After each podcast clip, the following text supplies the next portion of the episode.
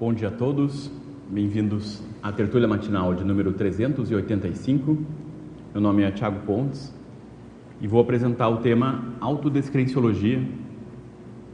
O objetivo do, dessa tertúlia matinal hoje, a nossa proposta, é debater esse tema, tentar compreender melhor ela como especialidade, a autodescrenciologia, fazer alguns contrapontos entre descrenciologia e autodescrenciologia, do nosso ponto de vista, na investigação que a gente fez até agora, a gente entende que tem uma lacuna para esse entendimento dessa diferenciação, o que, que é descrenciologia, o que é autodescrenciologia, se existe uma diferença entre essas duas especialidades, e principalmente fazer uma, um debate, uma discussão sobre essa descrenciologia, tendo como objeto as crenças que eu tenho sobre mim mesmo, as crenças que a gente é, foi criando sobre nós mesmos.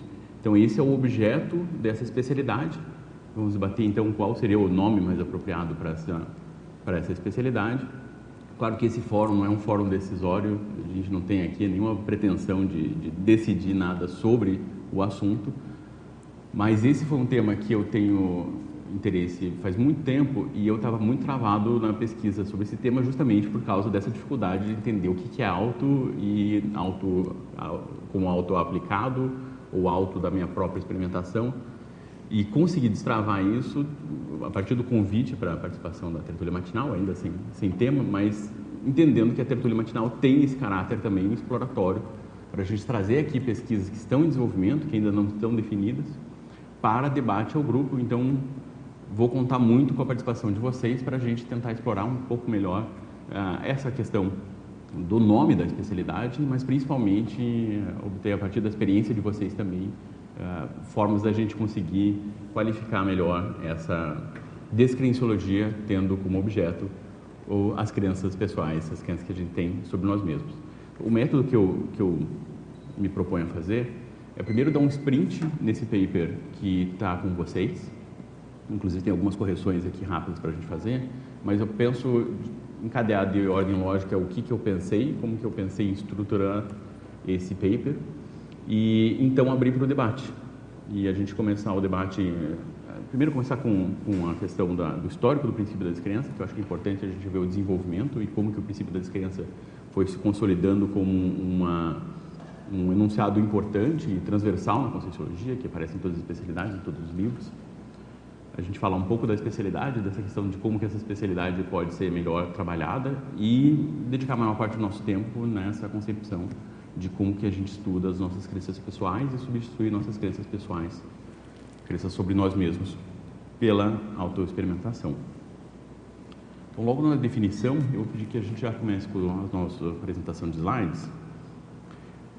A autodescrenciologia é a especialidade da conscienciologia dedicada à aplicação, por parte do autopesquisador, do princípio da descrença sobre si mesmo, incluindo pensinidade, grafopensinidade, memória, comportamentos e demais automanifestações, identificando, e aqui tem uma correção, identificando e substituindo autocrenças por autoconvicções. Então, novamente, identificando e substituindo autocrenças por autoconvicções a partir da autoexperimentação. No slide ainda está da grafia correta, da construção frasal correta. É importante esse, esse, essa correção para ter um sentido lógico.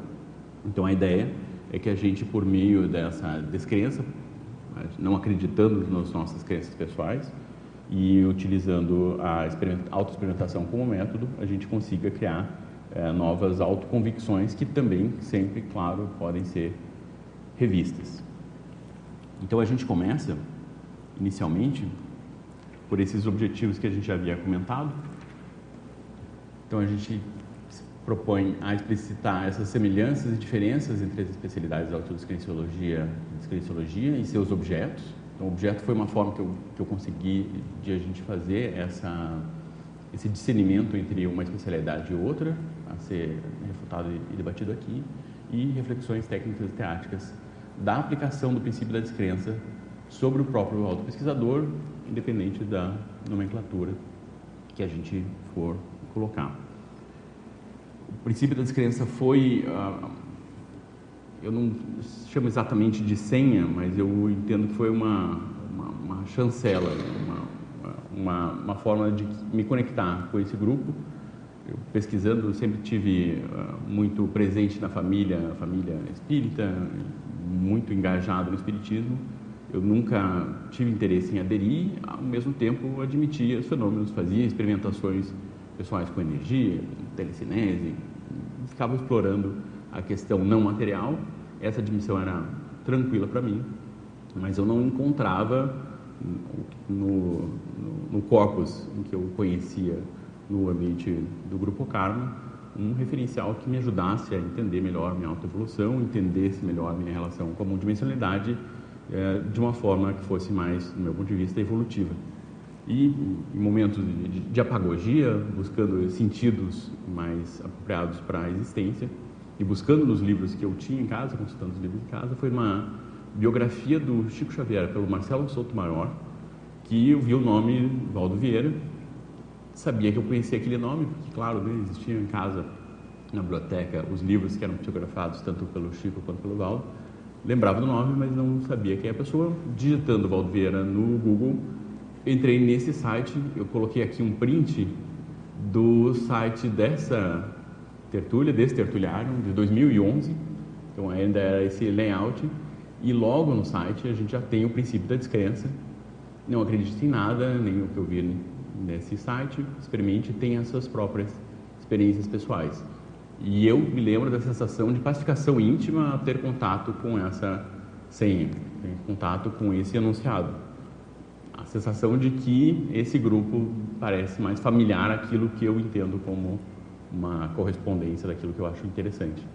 E aí foi um, um ano de, de tertúlio-terapia, assistindo tertúlia todo dia, assistindo as tertúlias antigas, até chegar nos cursos e palestras da Conscienciologia.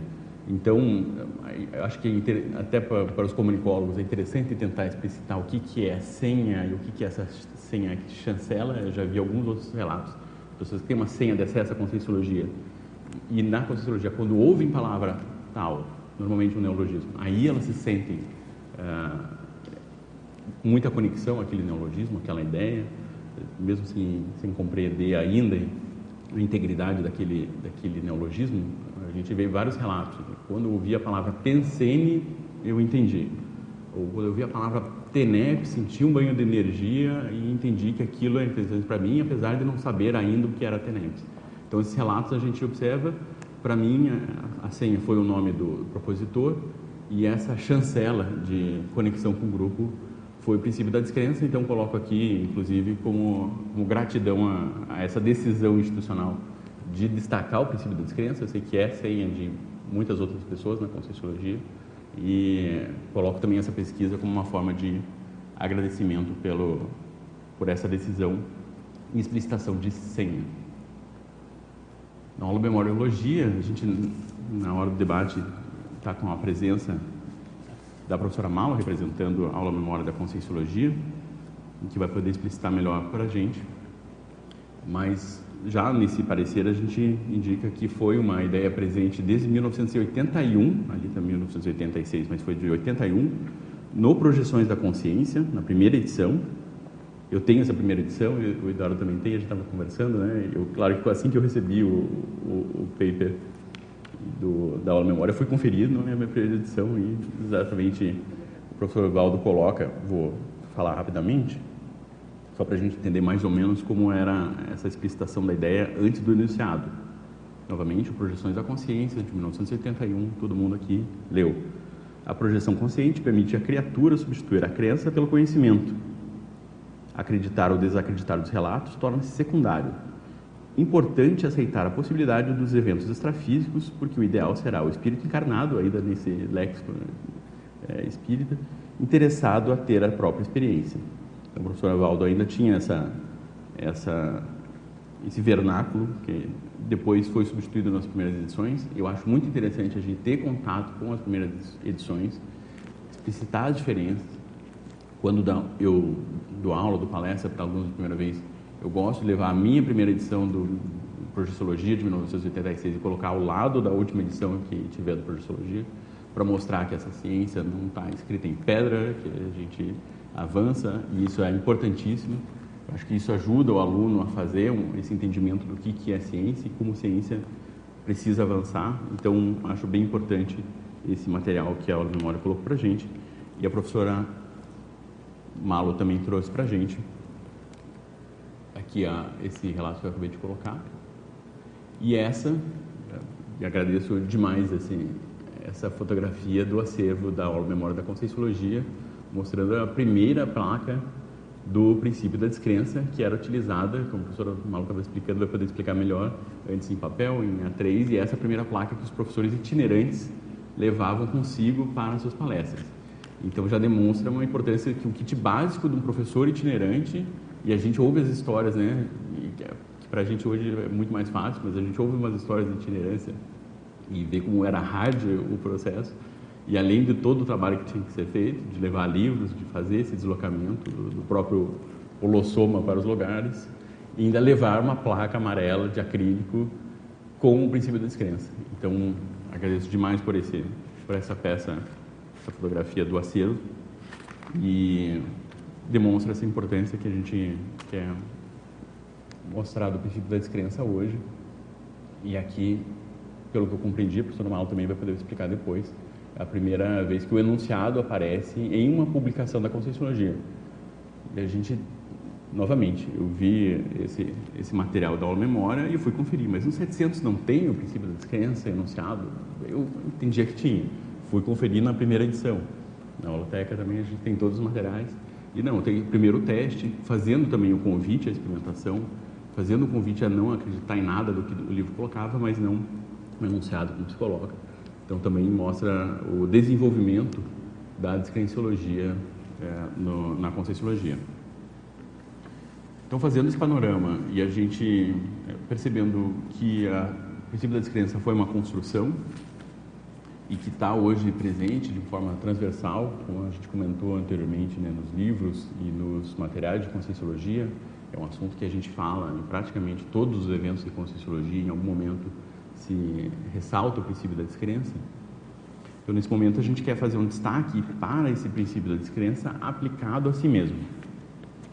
Uma das referências que eu trago aqui é no DAC, no verbete Autoesforçologia, quando o professor Valdo coloca o princípio da descrença, quando aplicado a si mesmo, e entre parênteses, autodescrenciologia prática, exalta a autocrítica e promove a autorrefutação. Com tal providência, o pesquisador encontra o tatuí mais escondido no fundo da areia da sua praia.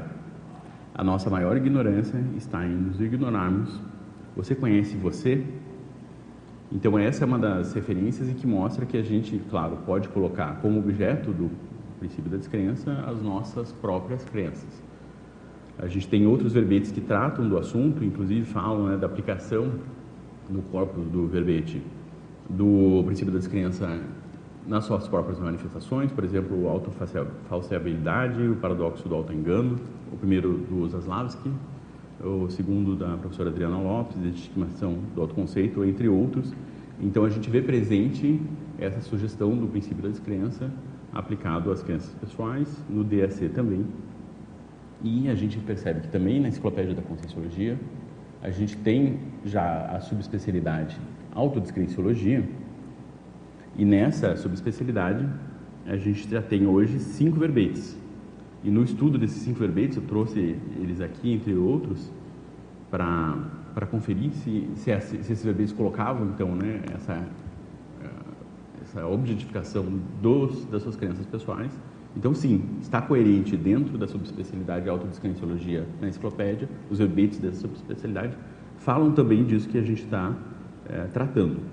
Então, os verbetes são aprofundamento autodescrenciológico, do professor José, José Ricardo Gomes, o meu amigo, autocerteza questionável, verbete muito bom da professora Fátima Duda, autoconvicção inata, do professor Oswaldo Vernet, que é uma referência nessa especialidade e que vai ser muito referenciado aqui hoje, o solilóquio autorrefutativo, também do professor Vernet, e a técnica da para-desvinculação, da professora Malo Balona. Então, são cinco verbetes em que a gente percebe que existe uma coerência entre eles ao chamar a autodescrenciologia de aplicação do princípio da descrença nas próprias crenças. A gente vê também que em outras obras isso não está tão claro. No próprio léxico, quando a gente tem o, o item autodescrenciologia e faz um comparativo com o item descrenciologia, são muito semelhantes. Ali não se percebe uma diferença muito clara. Em outras obras também se usa a autodescrenciologia para falar do princípio das crenças, mesmo quando o objeto é externo à consciência. Então, o que a gente propõe, e esse é um, é um dos pontos para o debate de hoje, é essa diferenciação entre autodescrenciologia e descrenciologia. Então, essa é uma tentativa de, de discriminação, uma tentativa de divisão, para a gente tentar fazer esse discernimento de uma especialidade para outra. Então, a autodescrenciologia tem como objeto a própria consciência, incluindo a pensinidade, memórias e demais manifestações de si mesmo. E a descrenciologia teria como objeto aquilo que é externo à consciência, observado, obviamente, pela consciência. E esse é um ponto importante. Então, o referencial é intraconsciencial, o referencial do objeto é intraconsciencial na autodescrenciologia, e na descrenciologia é extraconsciencial, a etiologia endógena e exógena, e aqui principalmente, experimentação. Ambas são intraconscienciais.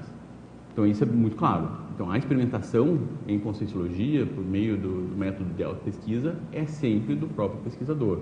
Isso a gente não, não tem dúvida.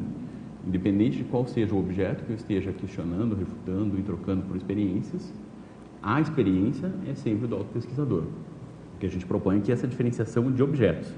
Então, eu consegui fazer aplicar minha descrença e a outra experimentação para um objeto que está fora, então a gente sabe, né, a religião, a mídia, o que o outro coloca, o que o, o que o grupo pensa, o que eu leio fora da consciência, experimentado pela consciência, ou observar aquilo que eu acredito sobre mim, por exemplo, trafores, trafares e pensamentos.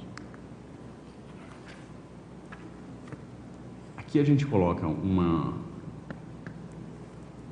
paradoxo, né? na verdade é um aparente paradoxo, uma aparente contradição, e quando a gente abre mão dessa pseudo-segurança das certezas esvaziadas em vivências pessoais, a gente tem uma manifestação mais sustentável e para novos patamares evolutivos porque a gente vê que a questão da crença em si mesmo, ela tem uma relação muito forte para muitas pessoas com a segurança em si mesmo. A pessoa se sente insegura em não acreditar em si mesmo, quando a gente faz essa provocação de debate. E essa diferenciação de como se aplica a crença em si mesmo, né, o acredite em si mesmo, que já é um bordão de estimulação, de incentivo às pessoas, e às vezes é utilizado de uma forma muito é, positiva né, e com ótima intenção, mas a gente aqui procura neosinapses. Uma das formas dessas neosinapses é a gente fazer esse questionamento, né? Será que eu preciso acreditar em mim mesmo? E aí, qual, em qual acepção dessa, dessa palavra polissêmica que eu estou acreditando? Então a gente faz esse contraponto e faz essa proposta de entendimento que é não acreditar em si mesmo, ou seja, aplicar o princípio da descrença em si mesmo, fazer autoexperimentações e ter, por meio das experimentações, convicções sobre aquilo que você é, aquilo que você faz, você ter vivências que chancelam aquele, aquele entendimento que você tem por si mesmo, isso é uma segurança, traz uma segurança para a consciência muito maior do que a possível segurança, a possível eh, aparente segurança de você acreditar em si mesmo e ter esse fator motivacional. A gente entende que é mais sustentável você substituir a crença em si mesmo por experiências sobre si mesmo, resultando em dados sobre si mesmo e um entendimento mais adequado sobre a sua própria manifestação. Aqui, e também esse é um ponto que eu gostaria bastante da contribuição de vocês, a gente compreender quais são esses objetos da autodescrenciologia, o que, que a gente vai observar, o que, que a gente vai mensurar na autodescrenciologia, e alguns pontos aqui, os trafares e trafores, então, aquilo que eu consolido hoje para mim mesmo, como trafores e trafares, eles são, é, de fato, chancelados por vivências anteriores. De quando são essas vivências? Elas são recentes? Elas já são datadas? Será que já mudou? Será que essa, esse dinamismo que é necessário para o um entendimento sobre si mesmo está atualizado? As memórias que a gente tem em relação a nós mesmos, as afinidades e desafinidades Aqui a gente pode falar de um evento que a gente participou agora, uma semana atrás, duas semanas atrás, em que a gente teve, essa era a proposta do curso, fazer experimentações em holopensenes diferentes e você não necessariamente optava, né? Você ia fazendo os experimentos nesses holopensenes e foi muito interessante ver pessoas colocando que, olha, eu achava que não tinha afinidade nenhuma com esse holopensene e quando eu adentrei eu percebi uma afinidade muito grande. Meu exemplo, inclusive, foi esse. Uh, também a gente via pessoas que não que, que, achavam que tinha uma desafinidade muito forte com determinado pensene e foi o contrário. Então, isso aconteceu por causa da experiência que as pessoas tiveram ali e que podem se transformar num experimento um pouco mais aprofundado para a pessoa, de fato, entender que afinidade ou desafinidade que ela tem. Que até então era uma crença, acreditava que tinha essa afinidade ou desafinidade e virou uma, um dado atualizado de autopesquisa. Justificativas que você dá para você mesmo, se você acredita nelas ou não, as certezas que você tem, os seu, seus valores, como você consolidou, consolidou esses valores, o quanto que esses valores estão atualizados, o quanto eles são é, definidos a partir de autorreflexão de fato, o quanto eles são constructos que você acaba adotando sem perceber. Não acreditar nos seus sentimentos e suas emoções, ou pelo menos nas, nas interpretações que você dá aos sentimentos e emoções. E certamente tem muito mais objetos aqui que a gente pode ter para a autodescriciologia. Gostaria bastante da participação de vocês nesse ponto. E aqui a gente começa a propor algumas etiologias dessas crenças pessoais. Como é que eu crio essas crenças pessoais? Como é que eu crio crenças sobre mim mesmo? A gente fala da grupalidade. A questão do grupo é um ponto bem importante para a gente debater é, que é muito positivo na nossa grupalidade e que precisa ser ponto de atenção para que a gente consiga se entender no grupo, preservando né, a automanifestação, compreendendo a autonomia evolutiva interdependente de uma forma mais madura.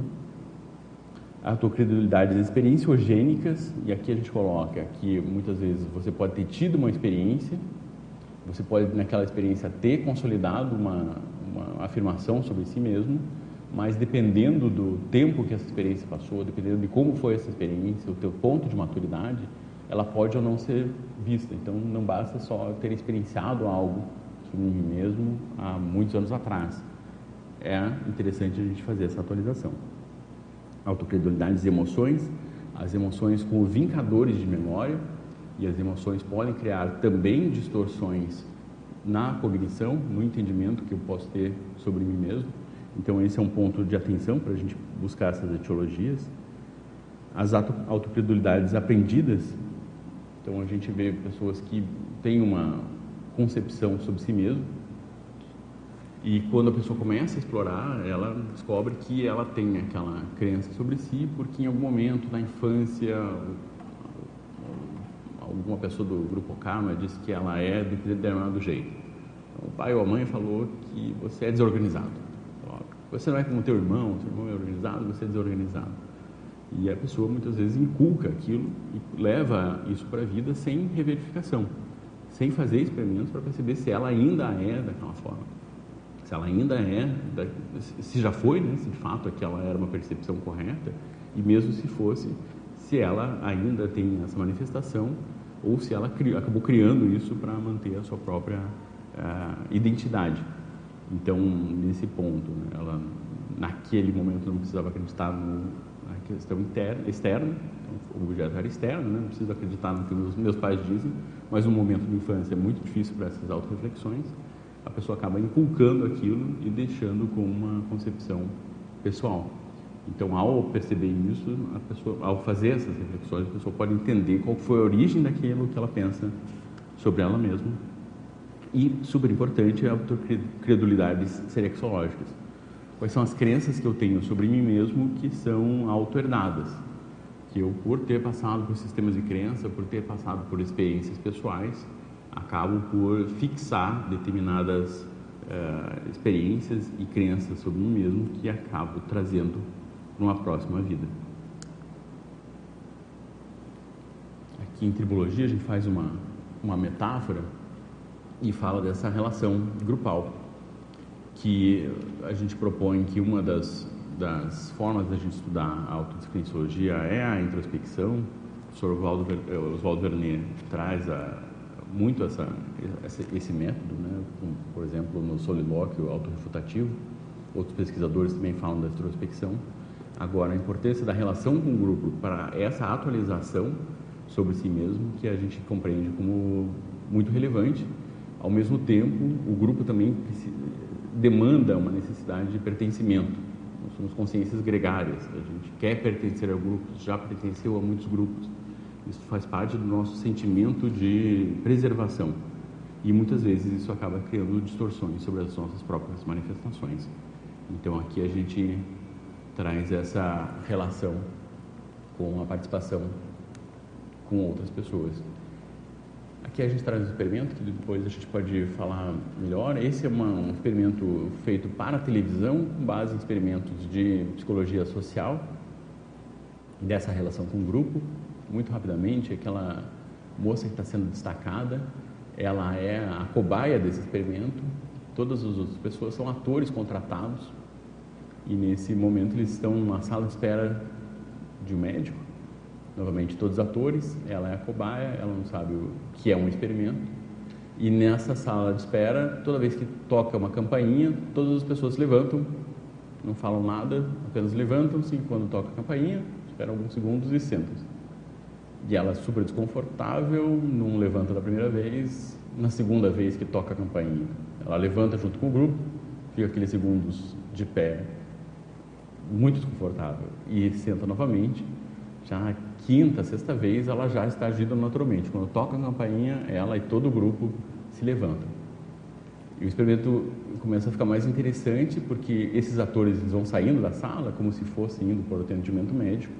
Em algum momento ela fica sozinha na sala, ela continua levantando assim que toca a campainha, ela continua aquele hábito aprendido. E na sequência começam a entrar outras cobaias, que não são os atores, que são pessoas que também não sabem que estão no experimento e que com essa moça acabam aprendendo essa cultura de que quando toca a campainha a gente tem que levantar e fazem isso sem questionamento. Então esse, claro, é um experimento televisivo, é desse, desse programa da, da National Geographic e novamente é feito com base em experimentos sociais que, claro, não são televisionados, não são filmados. Então coloco aqui como meramente ilustrativo, mas vale a pena também para a nossa reflexão sobre o quanto que aqui a gente está se manifestando por questões grupais sem uma reflexão adequada, sem a autorreflexão necessária. A gente traz algumas profilaxias autodescripciológicas, coloca como referência, claro, a profilaxias das manipulações conscienciais da professora Mabel Teles, entre algumas dessas profilaxias e uma observação que a gente precisa ter sobre a nossa própria manifestação são as carências afetiva, energética, sexual, intelectual e de coragem, que a professora Mabel enumera como pontos de atenção para a gente observar essa nossa, muitas vezes, necessidade de aderir a manifestações sem a devida reflexão e algumas outras profilaxias autodescriciológicas é o que eu proponho do estudo das tendências cognitivas, que também são conhecidos como vieses cognitivos. Em inglês tem muito mais material, que são os, os cognitive bias. É, é um material que é rico, também não é um material que está escrito em pedra, é um material que precisa de refutação, mas os, as tendências cognitivas são elencos de formas de pensar, formas de tendências que as pessoas muitas vezes têm e o nosso nossa proposta é estudo dessas tendências cognitivas. E no paper a gente faz esse convite inclusive para evitar uma, uma transposição paradigmática apressada uma reflexão sobre como expandir esse entendimento sobre os viéses cognitivos para o paradigma uh, paradigma consciencial então, aqui a gente coloca alguns exemplos de tendências cognitivas, por exemplo, a tendência do ponto cego, quando a gente começa a perceber os autoenganos dos outros, normalmente a gente é muito crítico aos autoenganos dos outros, quem tem criticidade consegue ter uma facilidade em perceber essa manifestação no outro, mas não tem em si mesmo. Então usa a criticidade de uma maneira, nesse caso, limitada confabulação também é muito semelhante nesse sentido. Eu sei quando estou querendo me enganar, então as pessoas têm essa tendência de essa certeza íntima que sabem no momento que vão tentar ser manipuladas e a gente tem percebido nos últimos anos, principalmente na relação com a mídia, a dificuldade que é de fato as pessoas terem uma visão um pouco mais crítica daquilo que elas estão aderindo. E aqui a gente coloca também para ilustrar, exemplificar uh, algumas pesquisas que têm sido feitas nesse sentido. E nessa pesquisa, de uma forma muito breve, para a gente encerrar e já começar o nosso debate, essa foi uma pesquisa com pessoas com alto nível de numerácia, numerácia, numeracy. É uma tradução rápida é pessoas que têm capacidade, com alta capacidade com números, pessoas que têm uma capacidade algébrica muito melhor do que a média. Então foram convidadas 1.100 pessoas para fazer um cálculo sobre determinado objeto. Mas separaram esses dois, esses dois grupos em dois espectros políticos americanos diferentes, são os conservadores e os liberais lá nos Estados Unidos. Isso não faz tanta diferença. A questão principal é que são dois espectros políticos que pensam diferente sobre determinados temas. E quando essas pessoas com esse alto nível, essa alta capacidade matemática, precisavam fazer análise sobre um creme, de, creme dermatológico, se ele funcionava ou não na pele, observando os dados de pesquisa, a gente percebe no primeiro gráfico que não houve muita diferença. Essas pessoas conseguiram chegar a números muito semelhantes por causa da sua alta capacidade de cognição matemática. Porém, quando o objeto foi o uso de armas para armas para uso pessoal, de, dependendo do viés que essa pessoa tem, dependendo da crença que ela já tem sobre o determinado aspecto político, a gente percebe que essas pessoas tiveram dificuldade de, pela matemática, contradizer aquilo que elas acreditavam. Então, essas pessoas não estavam querendo manipular os dados. Aqueles dados não eram, isso foi feito entrevistas depois, qual era a intenção da pessoa para aquilo. Né? Foi deixado bem claro que aquilo não ia nortear nenhuma política pública, era só para discriminar. E o que, que essa pesquisa conclui, uma das conclusões que essa pesquisa faz, é que esse, essa adesão ideológica era tão forte que acaba, acabava criando uma tendência a pessoa errar ou querer acertar demais os números da pesquisa que ela apresentava. Então, esse foi uma pesquisa que teve um, uma repercussão interessante, porque a gente vê a nossa capacidade de distorção de realidade quando a gente é, trabalha. E aqui a gente traz mais, traz mais algumas tendências autodescrenciológicas, profilaxias né, no entendimento das tendências cognitivas.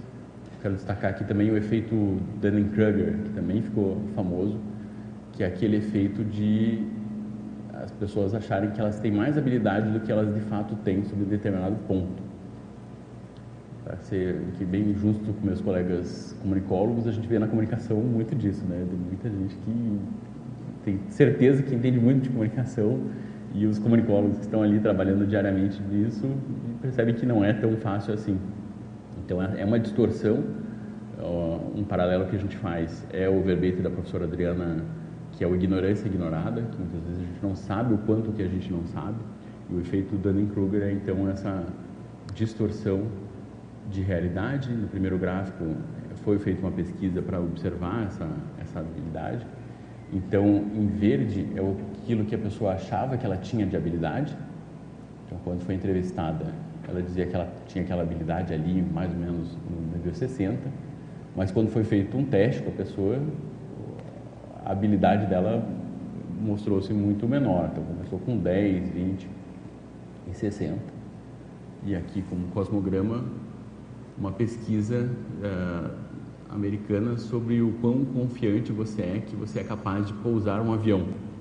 Essa foi uma pesquisa justamente para testar o efeito Dunning-Kruger e a gente percebe que a maioria e ali principalmente a maioria dos homens dizem ter muita certeza que são muito confiantes, que são capazes de pousar um Boeing 747 se tiverem instruções de rádio.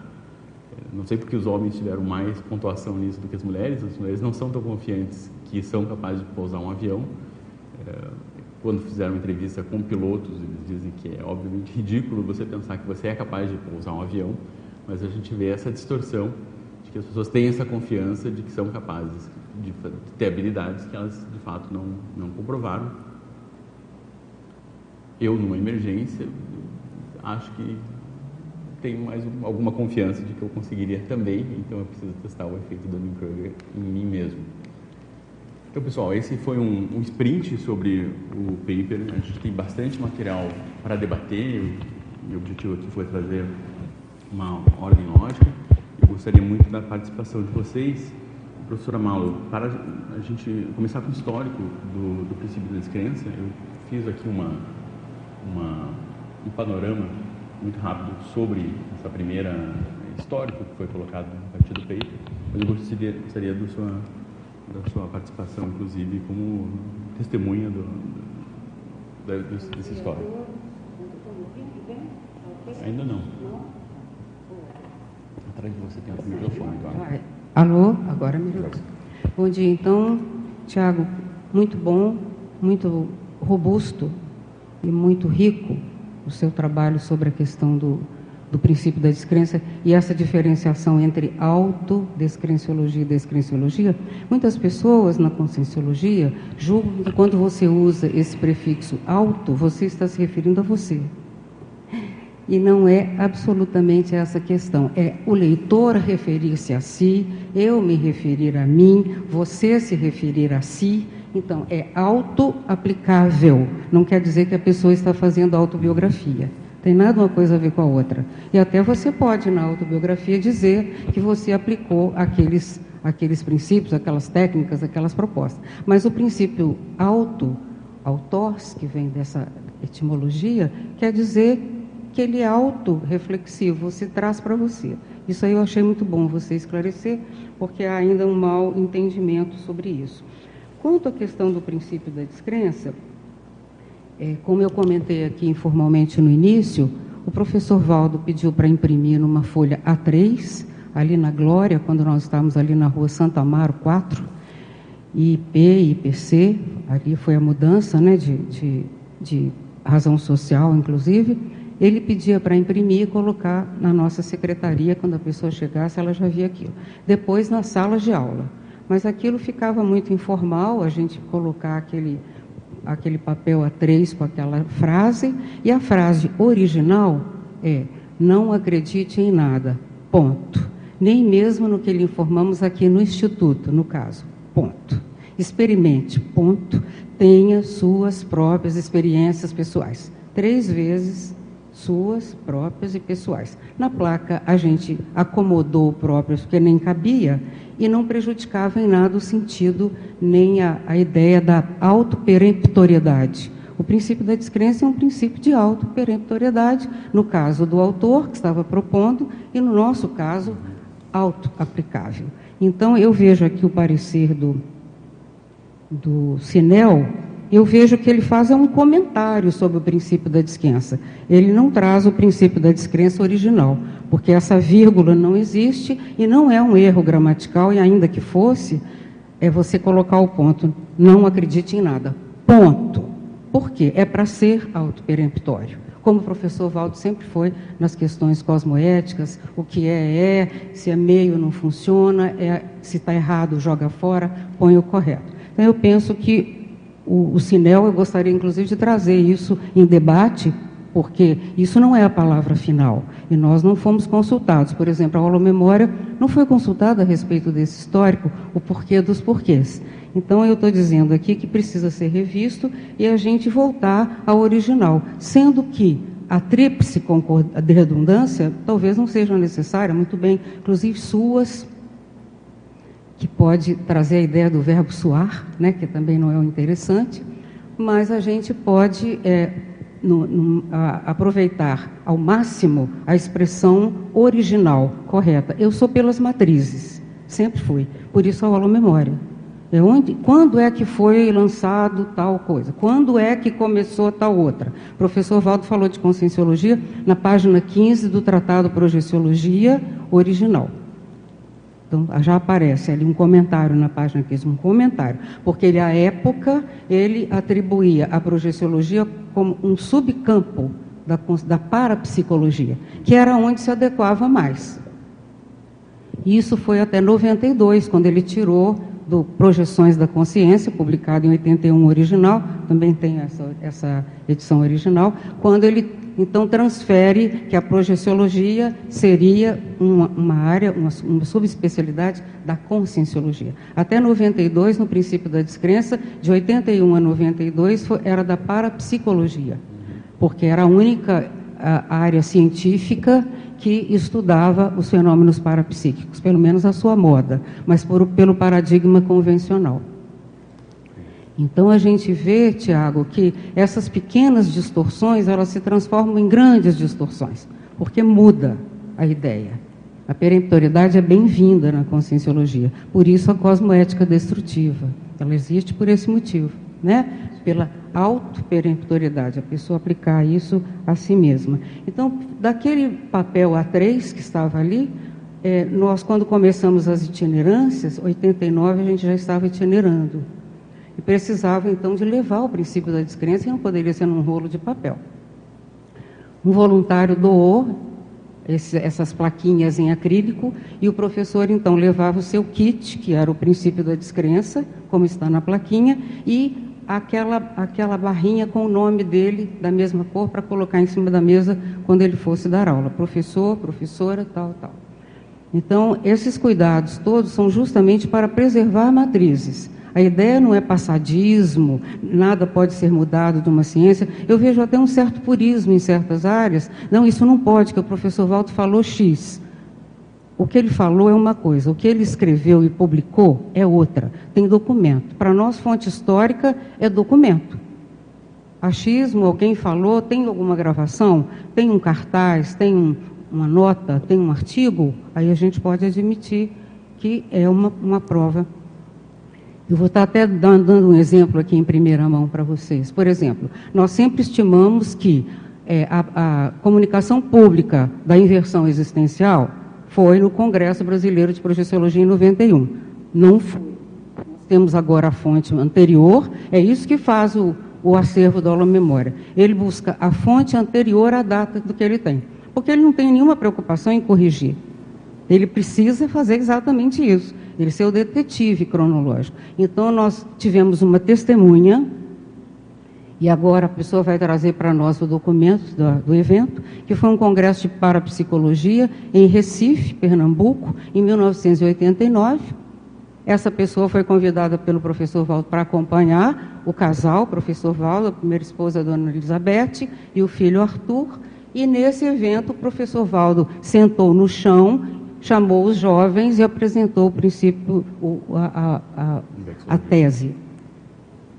A aula memória vai ter que divulgar isso para a gente fazer as devidas correções. Eu até faço uma sugestão. Você está presente lá pela Sinvex, não é?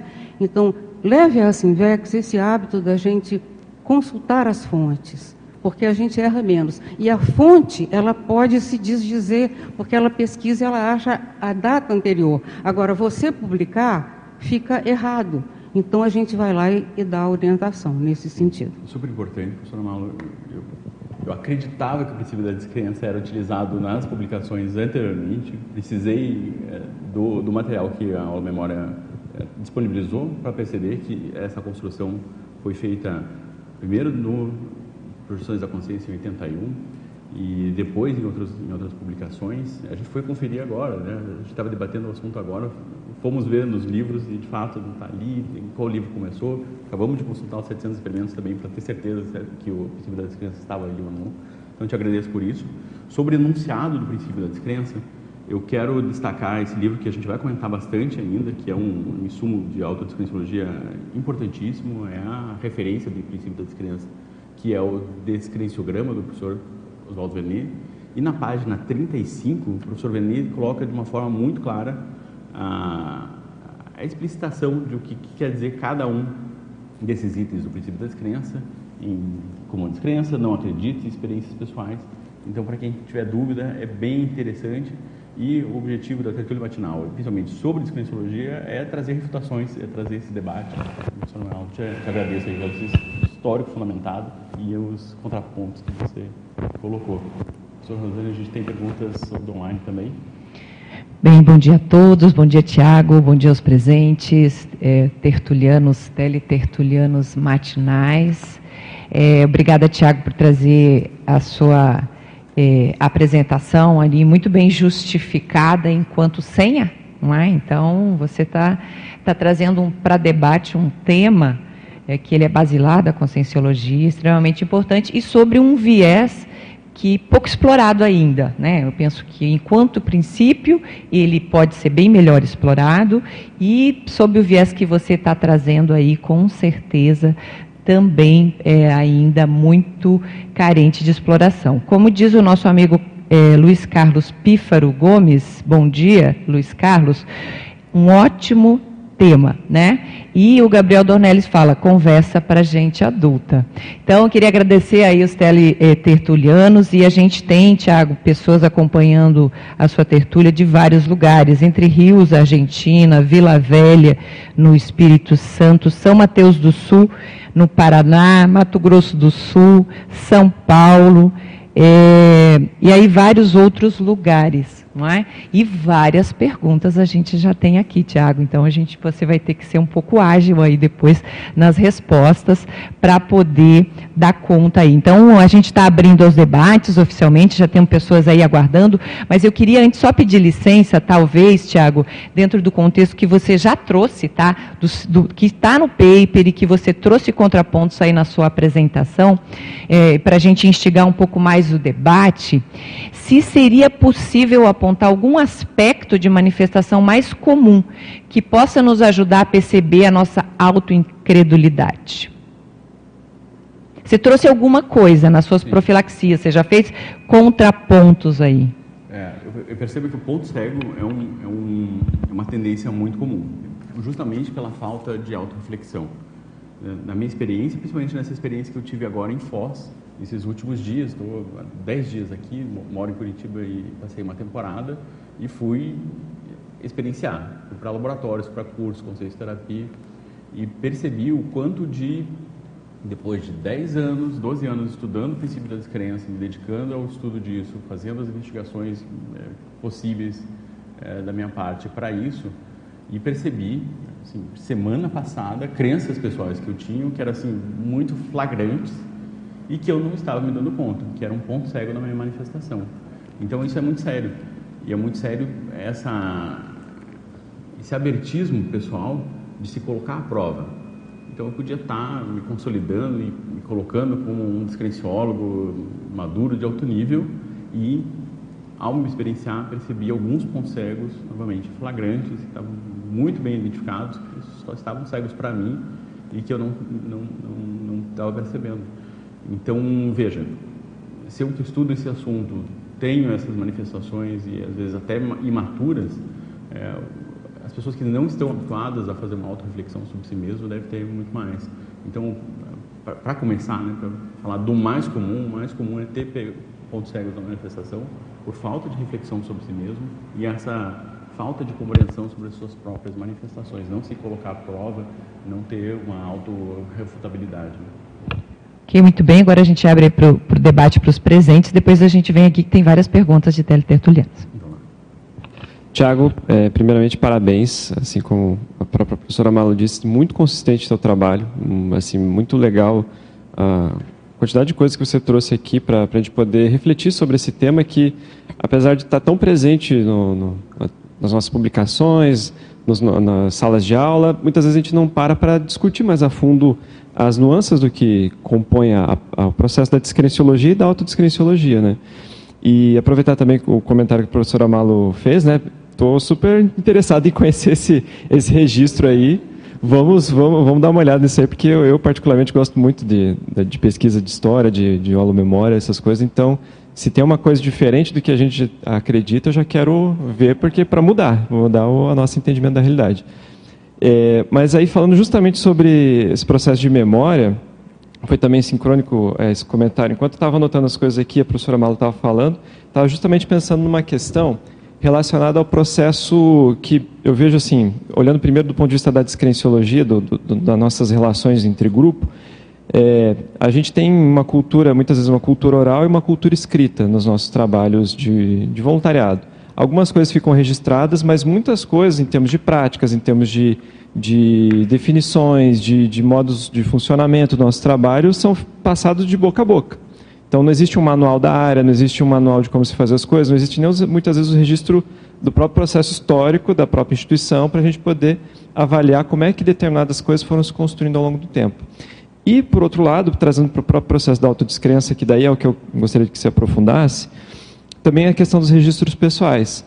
O, queria saber o quanto que se aprofundou, se você refletiu sobre o papel dos registros que a gente tem sobre as nossas próprias reflexões, sobre as nossas próprias vivências, para a desconstrução dessas crenças. Porque muitas vezes a gente tem uma vivência lá atrás, isso eu já vivenciei, tem uma vivência, você vai, passando tempo, vai achando, não, aquela vivência foi assim. Aí você vai consultar o, o registro, na verdade você foi alterando ao longo do tempo aquela sua, sua memória. Né? Queria que você pudesse aprofundar essa, essa relação. Bem importante, a gente coloca a grafopensinidade como um dos itens para a aplicação da autodescrenciologia. Essa é uma, questão da anotação, pra, na minha manifestação, é uma lacuna. Eu não tenho esse hábito de fazer muitas anotações e principalmente, isso ficou bem claro na aplicação do autodescrenciograma, que é o que o Oswaldo Vernier chama da sistematização do conhecimento. Então, aquele hábito de tentar me aprofundar e procurar o máximo de informações, mas é, faltando uma sistematização. E a sistematização e a falta de anotação fazem um lapso ali de, de auto-manifestação. O microfone está melhor? Levanta um pouquinho, né? Deixa eu levantar aqui enquanto eu te respondo, Diego. Que, que eu sugiro, o que, que eu estou fazendo? Claro, as anotações que eu tenho de cursos, de eventos, é uma consulta frequente. Uma técnica que surgiu, inclusive foi, foi a sugestão da mediadora no dia da apresentação da minha tertúlia Descrenciologia Midiática, a professora Cristina que sugeriu que é uma auto-observação das postagens e publicações em redes sociais que você faz nos últimos anos. Então, dá um período ali de algum ano, né, quando as coisas estão um pouco mais quentes, e ali dois, três, cinco anos atrás, observar o que, que você publicava, como você se manifestava, o que você compartilhava, o que você curtia. Então, ali tem um registro que é imprescindível. Eu tenho contato com um pesquisador que está fazendo um trabalho de, por meio de machine learning, ensinando machine learning a encontrar tendências cognitivas. Então, ele está ensinando o machine learning como identificar uma tendência ao otimismo, um efeito Dunning-Kruger, uma percepção de pontos cegos, e tentar com isso, na gravação das próprias manifestações, subir uma tertúlia matinal, subir uma, algum diálogo que você tem com alguma pessoa, e a máquina te ajudar a encontrar pontos cegos que sozinho você não conseguiria. Então, tem um campo de estudo aí que é interessante, é, e a, começar pelo básico, né, Diego? Fazer a anotação de uma forma mais sistemática, como propõe o Vernier aqui nesse livro, eu acho que é um ótimo começo.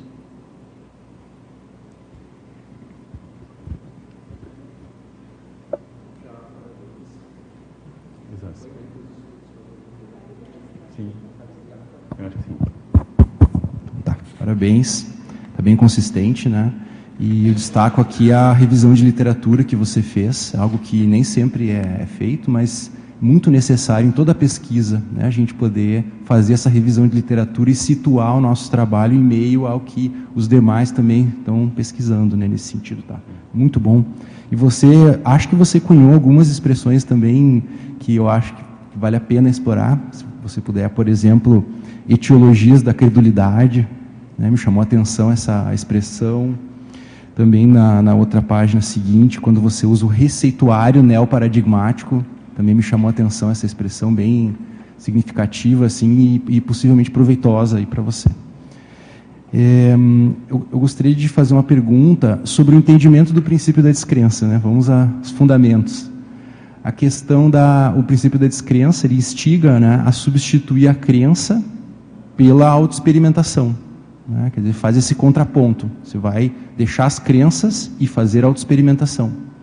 Então, assim, como que você vê isso? Isso é um ato, é um processo?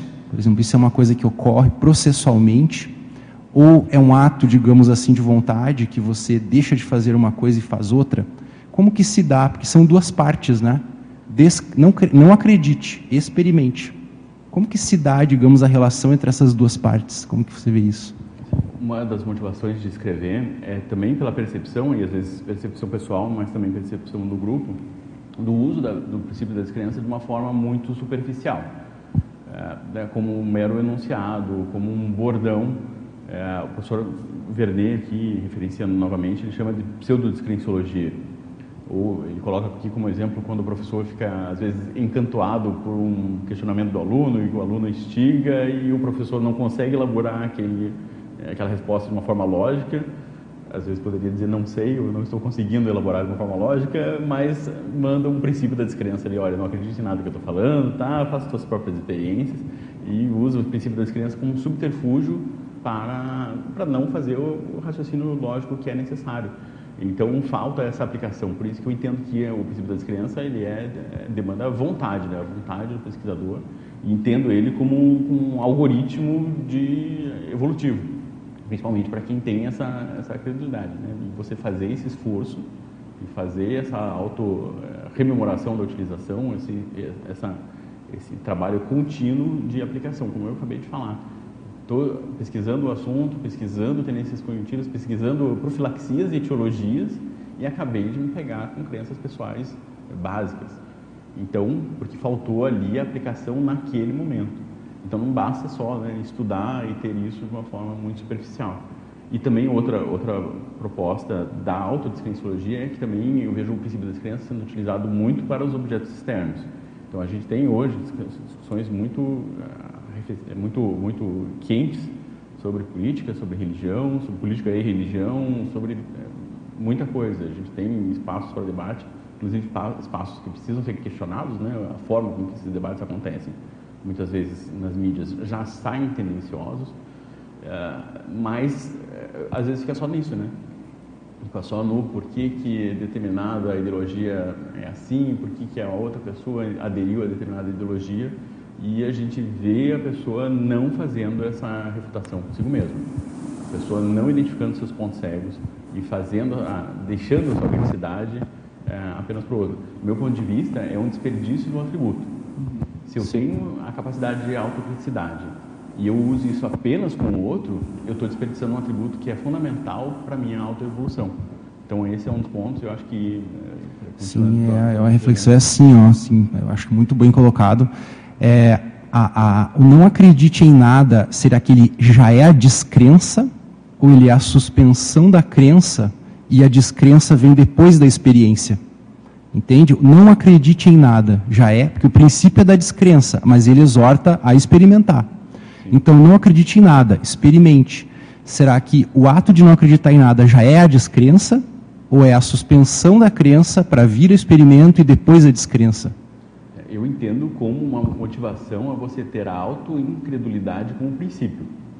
Então eu já não admito, já não uh, faço uma aderência à ideia sem auto-reflexão. Então eu tento colocar isso como um princípio. E aí, como, com esse princípio, quando eu olho para o, para o externo, eu não faço essa credulidade. Então, já, já não acredito. Então, já nesse primeiro contato, se você tem esse primeiro experimento já consolidado, você consegue...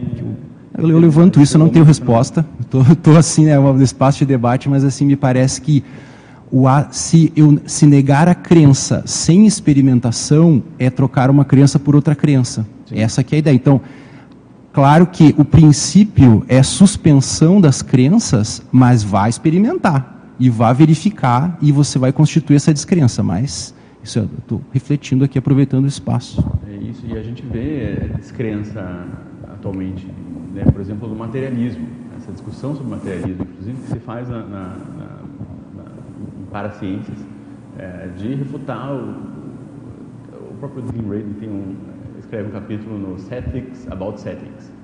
Ceticism About Cetics. Então, eu sou, eu sou cético quanto aos céticos. E nesse livro, o pessoal da parapsicologia faz esses questionamentos, né, do, do ceticismo do materialismo, do, do, materialismo, e que o materialismo não compreende, não consegue perceber o materialismo como uma ideologia, já parte do princípio. Também é uma crença, troca uma crença por outra crença. E hoje, a gente sabe, na pesquisa de consciência, a revista Nature, retrasado colocava o entendimento do que é consciência, ainda mais a origem da consciência, como um dos dez problemas que a ciência não conseguiu determinar. Então, a revista Nature entende que nós não entendemos, por exemplo, qual é a origem da consciência.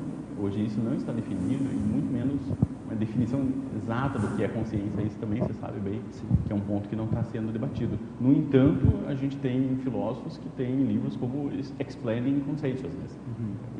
Então, assim, ele já se propõe um livro explicando a consciência, esse é o título do livro, Mas... e ele ali se propõe a, a, explicar o que é consciência e o como a consciência é hoje, é, do ponto de vista deles, um subproduto do cérebro. E não existe hoje prova forma alguma de que a consciência é um produto do cérebro. Isso não existe. Então não existe, não tem como você hoje formular um entendimento sobre consciência a partir de um princípio que não está provado. O máximo que a gente tem hoje é quando eu penso, eu ativo determinadas áreas do meu cérebro. Esse é o máximo que a gente tem. Então, quando eu coloco ali no, no MRI e vejo né, o fluxo sanguíneo em áreas do cérebro, quando eu penso sobre determinada coisa, quando eu penso em outra, o Sam Harris tem um trabalho com isso, com crença especificamente, quando as pessoas estão acreditando em alguma coisa que a área do cérebro está ativada, mas ele também não afirma que aquilo é consciência, que aquilo é manifestação. É no máximo um reflexo de alguma coisa que está acontecendo no cérebro, que quem é pesquisador, mesmo materialista, tem um pouco mais de flexibilidade não ideológica, admite que esse é um assunto que não está concretizado. Então, quando a gente vê pessoas afirmando que consciência é subproduto do cérebro, essa afirmação não tem base científica, mesmo na ciência convencional, quanto menos na ciência experimental autopesquisística. Então, a gente vê o poder que tem uma ideologia e que a gente sabe que esse poder também envolve financiamento público, envolve todo um aparato para manter aquele status quo sobre uma manifestação que hoje não tem prova científica, não tem embasamento científico e o que, a Conscienciologia propõe? Que eu acho que é um benefício que a gente traz da autopesquisologia. Principalmente, vou avançar um pouco no, no debate para o aspecto sociológico. É, nesse momento em que, como eu coloco aqui, a gente está num debate sobre verdade, uma crise de verdade, sobre o que é verdade e o que não é verdade. A gente tem inteligência artificial criando imagens e eu uso software gráfico, eu conheço Photoshop, eu, sei identificar é, criações imagéticas e hoje eu já não consigo distinguir o que, que é uma foto, uma fotografia, o que, que é uma criação de uma máquina. A gente sabe das fake news, a gente sabe dessa industrialização da, da, da não verdade, mentira, política na ideologia não é novidade, existe, que existe política, mas hoje é um processo de industrialização.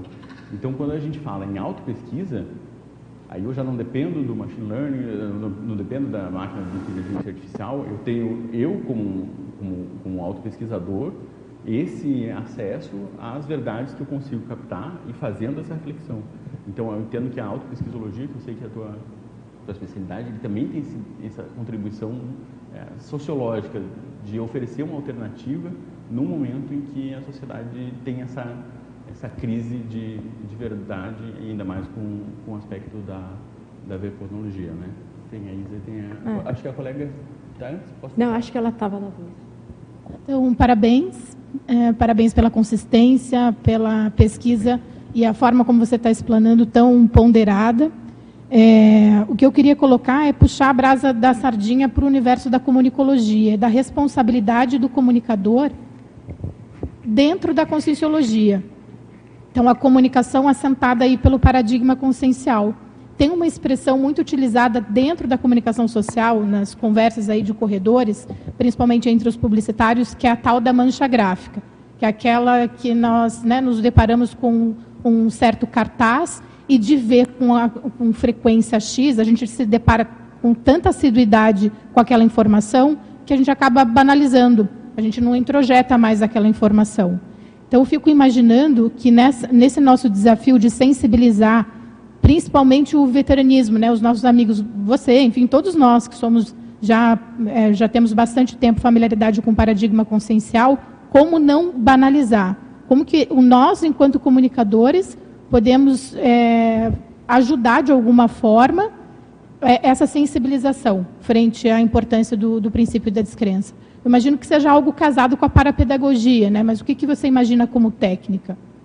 Tem muito que a gente precisa ainda aprender sobre divulgação científica de conscienciologia, eu acho que esse é um requisito, e vejo que o princípio da descrença vai ser importante nesse sentido. A gente, desde cara, me coloco um exemplo, né?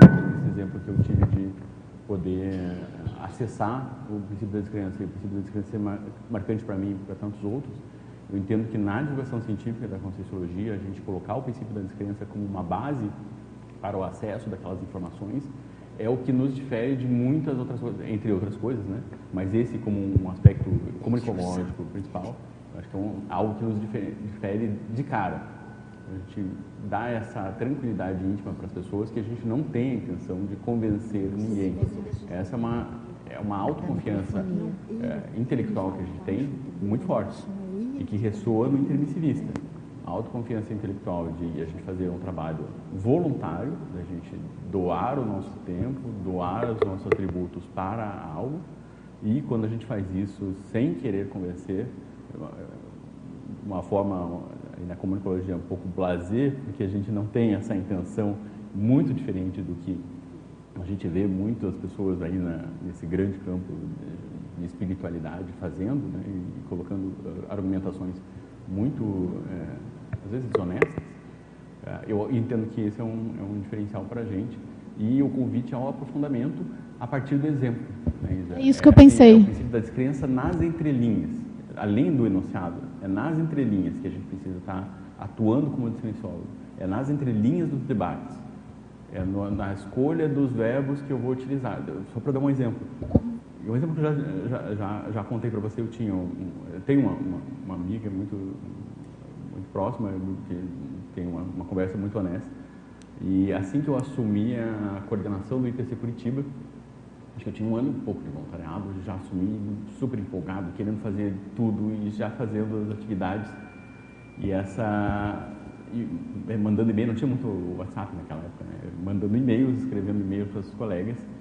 E essa amiga me convidou para um café, conversar, e em algum momento do café ela falou: Tiago, você já percebeu que em todos os teus e-mails você usa os verbos no infinitivo? Eu falei: Não, como assim? Não, perceba, todos os e-mails que você manda para todos os colegas, você manda no dia, faça, aconteça, publique. E eu achava, no meu ponto cego, que estava fazendo isso de modo empolgado, né? Então, façam a divulgação, façam a atividade. Do imperativo, obrigado.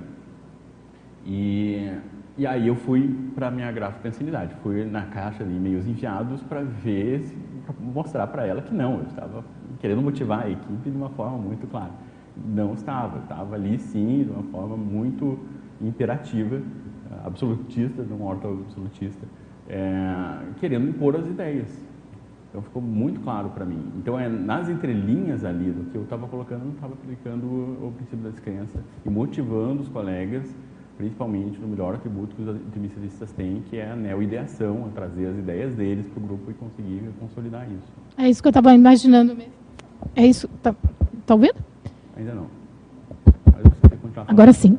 É isso que eu estava imaginando mesmo, que não tem como a gente fugir é, do nosso Labcom pessoal. Ele transborda na nossa comunicação. Né? Isso fica muito evidente no universo da conscienciologia. Aquilo, se eu entendi o meu entendimento ou a minha ignorância frente ao princípio da descrença, isso vai transbordar de alguma maneira.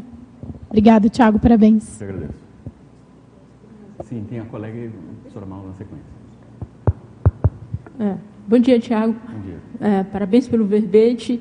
Infelizmente eu cheguei atrasada, mas antes de tudo eu queria falar, se fosse possível, você tentar falar no microfone, porque você está tendo uma alteração de voz muito grande. Faz assim, ó. Ah, é? Aí aí está meio. Não sei, eu não sei. É uma, é uma sugestão, não sei se vai funcionar ou não, mas eu, eu acho, achei bastante é, oportuno esse verbete eu, particularmente, já fui, como é que eu posso dizer? Acho que a palavra vai ser muito forte, mas vai ser usada essa. Fui atingida pelo princípio da descrença, que é tipo argumentava alguma coisa dentro da coerência, da lógica, da ideia, e o ataque era: tenha suas próprias experiências. Eu falei: caramba. Então, não é exatamente essa ideia do princípio da, da descrença. E outra coisa que eu acho que seria interessante colocar, que eu cheguei atrasado, como eu já falei, mas ao que parece você já deve ter abordado isso, é que a experiência em si, ela não é suficiente. Se assim o fosse, a gente já estaria cheio de, principalmente aqui dentro, né, de pelo menos despertos para cima. Tá? E tem o complemento, você, com toda certeza você viu o verbete do professor Valdo, né, que é o complemento, que é a questão da racionalidade, obviamente, racio, não racionalismo, né, mas a racionalidade em si. Então, eu, eu gostei também de uma, de, uma, de uma live que eu assisti do, do Ricardo, que ele exatamente mostrava isso, que as pessoas usam o verbete, repetem como um bordão, sem, sem é, entender melhor cada uma daquelas frases em si. Ah, então, a, a, a, questão era, é, não vale a pena comentar um pouquinho mais de que não é só, aliás, você já falou, né? Não é só a experiência em si, tá? Então, é, insistir mais na questão da racionalidade da experiência, se aquilo é coerente, se aquilo não é imaginação, principalmente dentro da autodescrenciologia, né? Se aquilo que você está vivenciando tem coerência. Sim. Qual o seu nome? Vera, Vera. Vera Maciel. Obrigado, obrigado pelo feedback. Eu tenho, tenho tendência à introspecção, mas também tenho a tendência de falar para dentro. Então eu preciso desse feedback aí para falar mais alto. E obrigado pelo teu relato também de como o princípio da descrença foi impactante para você nesse sentido. E existe essa diferenciação, eu vou pedir para o professor Alexandre Zasnaves que até é, aprofundar esse ponto, dado que é o pesquisador. A minha técnica de debate foi o autoencantamento. Eu chamei gente muito mais experiente que eu para contribuir com é, o debate. Então, é interessante chamar a atenção até o, o, livro do Oswaldo Vernet, né, quando ele discorre sobre o princípio da descrença, ele coloca assim, olha, o princípio da descrença, ele é um contra, ele tem uma outra versão possível, que é o princípio da autoexperimentação. Então, quando a gente considera experiência, é muito neutro. Você considera ter experiências pela experiência, realmente é muito neutro, porque tudo é experiência. A questão é fazer o autoexperimento conscienciológico. Então, no momento que existe uma intenção de se colocar a teste, do ponto de vista autoevolutivo, você calibrar, digamos, a intenção e a vontade com esse foco, não é a experiência, é autoexperimento. Tá? Então, eu acho que esse é um ponto. Então, o complemento da discrenciologia, eu já entendo que ele, ele conjuga na autoexperimentação. Então, ah, você fala assim, eu, eu, eu concordo. Ah, experiência pela experiência não é suficiente. Sim, é só o tempo transcorrido, né, digamos. Mas fazer a autoexperimentação de modo sistemático, aí é que está a diferença. É, eu queria a, acrescentar aí como uma contribuição a questão da pessoa pensar que está aplicando o princípio da descrença, ela está aplicando o princípio da desconfiança crônica. Então, o princípio da descrença ele é sereno, você aplica, ele não causa nenhum impacto emocional, não te causa nenhum desconforto, nada. Não precisa doutrinar, convencer ninguém. Quando há uma base de desconfiança intraconsciencial a tudo, todos e qualquer coisa, porque a pessoa levou muita lambada da vida, ela se defende com a desconfiança.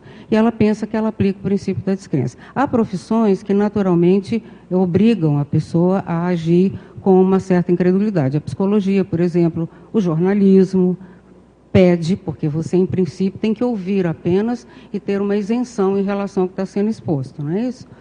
Isso até certo ponto funciona. Mas o que a gente vê, naturalmente, é muita desconfiança. Você traz uma informação conscienciológica e a pessoa de cara levanta um muro, uma parede e ela não não consegue lidar com aquilo, porque o nível dela é emocional. O princípio da, da incredulidade, ele é mental somático, ele é paracerebral, ele não causa nenhum impacto emocional. Simplesmente você ouve, porque aquilo, por exemplo, se eu tenho uma crença e alguém fala o contrário, eu, eu, eu me, me altero emocionalmente. Então não tem nada de princípio da descrença na hora que você está dando o feedback ou fazendo a argumentação. É, é você para aplicar o princípio da descrença, você tem que estar, a ter certo ponto, imperturbável perante a crença de quem quer que seja. Do contrário, não está aplicando de modo algum. Está aborrecido, está chateado, está contrariado ou contrariada. Então, isso é uma outra reação para a gente ver. Porque a sala de aula e a itinerância acrescentam muito nesse aspecto. Porque você é obrigado a ouvir de um tudo. E como você já comentou, Tiago, alguns professores não têm argumentação. Eles não têm porque está tudo dentro de um tumulto emocional, porque a própria pessoa não tem experiência naquele contexto. Então, ela troca o princípio da descrença por um, é, pela desconfiança e um bordão impositivo, agressivo, muitas vezes. E aí parece que nós somos uma religião. Sim, a professora me, me lembrou de algumas questões para colocar. É, primeiro, é, exige algum nível de maturidade a aplicação de autodescrenciologia. É claro que isso vai, vai adquirindo mais maturidade ao longo do tempo. Novamente, já coloquei meu exemplo aqui de que acabei de pegar crenças pessoais quando eu achava que eu já estava numa posição de maturidade que eu não estava ainda. E o princípio da descrença não é para bloquear o parapsiquismo. Então, se isso está acontecendo contigo, você precisa de, de reflexão sobre isso. E, sobretudo, uma manifestação, que é um ponto que eu gostaria de destacar, a professora me lembrou, de autobenignidade. Porque a criticidade ela pode ser usada de uma forma distorcida consigo mesmo.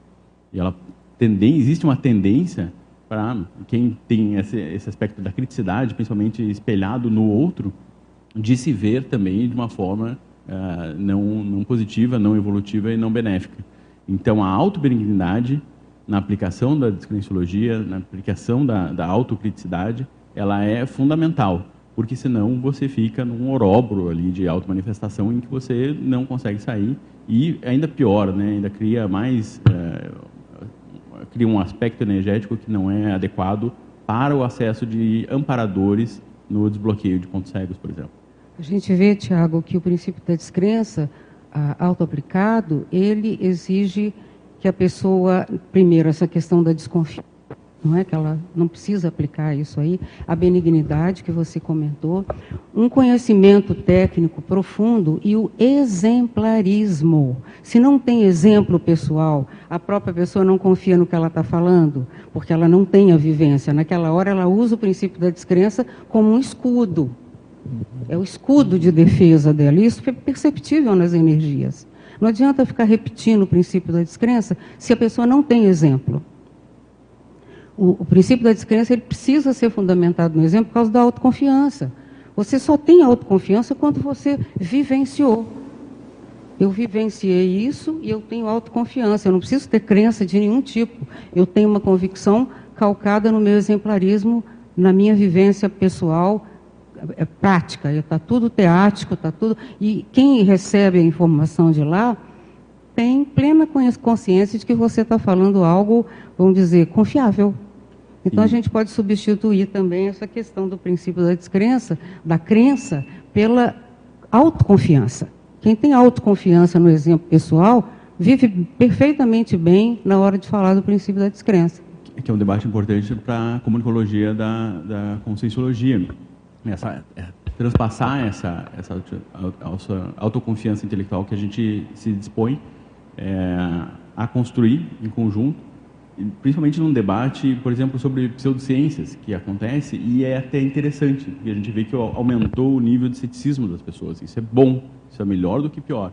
Agora, a gente também vê uma aplicação de um ceticismo à conscienciologia também de uma maneira muito frágil, muitas vezes, no debate, e a nossa intenção não é ficar se justificando. É com autoconfiança de quem tem método é a gente continuar um trabalho e demonstrar a partir da manifestação da Conscienciologia, da criação do corpus Conscienciologia, desses debates que estão acontecendo aqui, de refutações, mostrar que a nossa força está nesse método de refutação, debate e construção conjunta de uma ciência. E, novamente, preciso fazer a recomendação do descrenciograma. A gente estava falando da aplicação dos professores e o quanto os professores podem se beneficiar com um estudo mais aprofundado. Essa ferramenta é imprescindível. É uma ferramenta que ela une aqui pelo autor eh, essa capacidade lógica do autor e também a capacidade de erudição do, do, do autor, que conseguiu criar uma ferramenta muito interessante de muita eh, criação de neossinapses sobre si mesmo. Eh, eu entendo como uma ferramenta auto-neoverponológica e em que você consegue identificar algumas manifestações suas que talvez não estejam tão claras. Então, o uso de palavras, de, de, aqui, por exemplo, ajuda muito a clarear algumas manifestações que talvez não estejam tão é, evidentes para o pesquisador, o professor, para quem tem interesse. Então, o descrenciograma é ferramenta é, fundamental nesse sentido, uhum. Diego. Então, só aproveitar que estava no, no debate aqui a questão da comunicação e também a docência, né?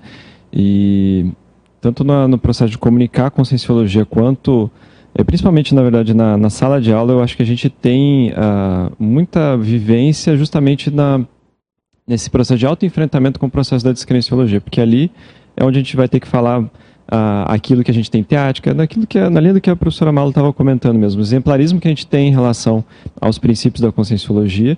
E uma outra coisa também que eu acho que é, acontece muitas vezes é um processo de crença que o docente tem em relação aos alunos mesmo. Uma, uma autocrença em relação à sua própria capacidade de explicar e uma crença de que os alunos é, vão chegar num nível de, de, cognição sobre a Conscienciologia abaixo do que, do que, ele, é, é, do que ele tem a, a, oferecer ali.